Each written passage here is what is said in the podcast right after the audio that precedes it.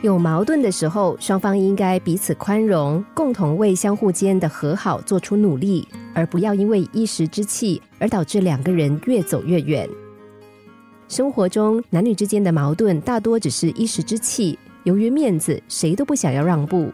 其实，一方如果用比较委婉的方式来暗示自己对对方的深情和期待和解的心情，对方就会积极的配合，顺着台阶下的。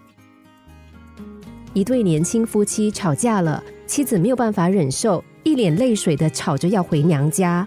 她一边哭一边收拾行李。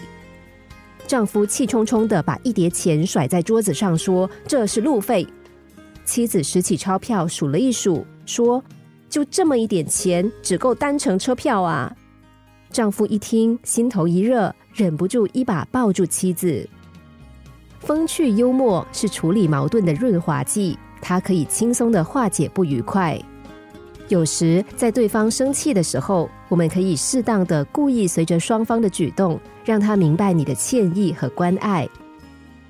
张先生下班回家，发现妻子正在收拾行李。他问妻子在干什么，妻子说：“我再也待不下去了，一年到头老是争吵不休，我要离开这个家。”张先生困惑的站在那里，望着他的妻子提着皮箱走出门去。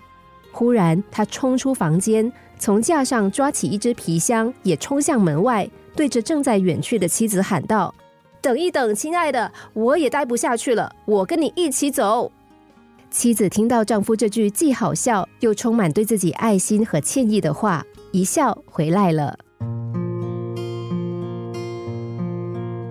恋人、夫妻之间，由于性格不同、意见相左等种种因素的影响。难免会吵架、怄气，甚至是发生冲突。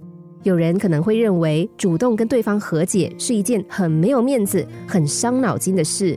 其实，讲和的方法很多种，只要使用得当，不但能够顾全双方的颜面，还能够使双方的感情在经历了一次考验之后，变得更加成熟和深厚。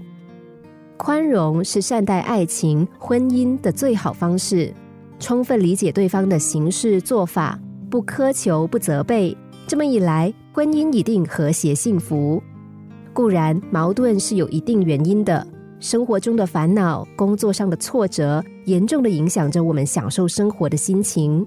分析一个人的心理，找出这些打击，并且引导他们发泄出来，这就是消除他的最好方式。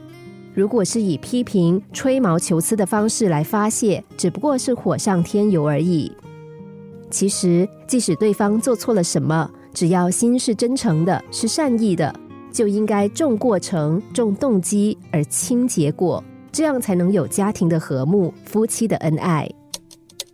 心灵小故事，星期一至五下午两点四十分首播，晚上十一点四十分重播。重温 Podcast，上网 U F M 一零零三 dot S G。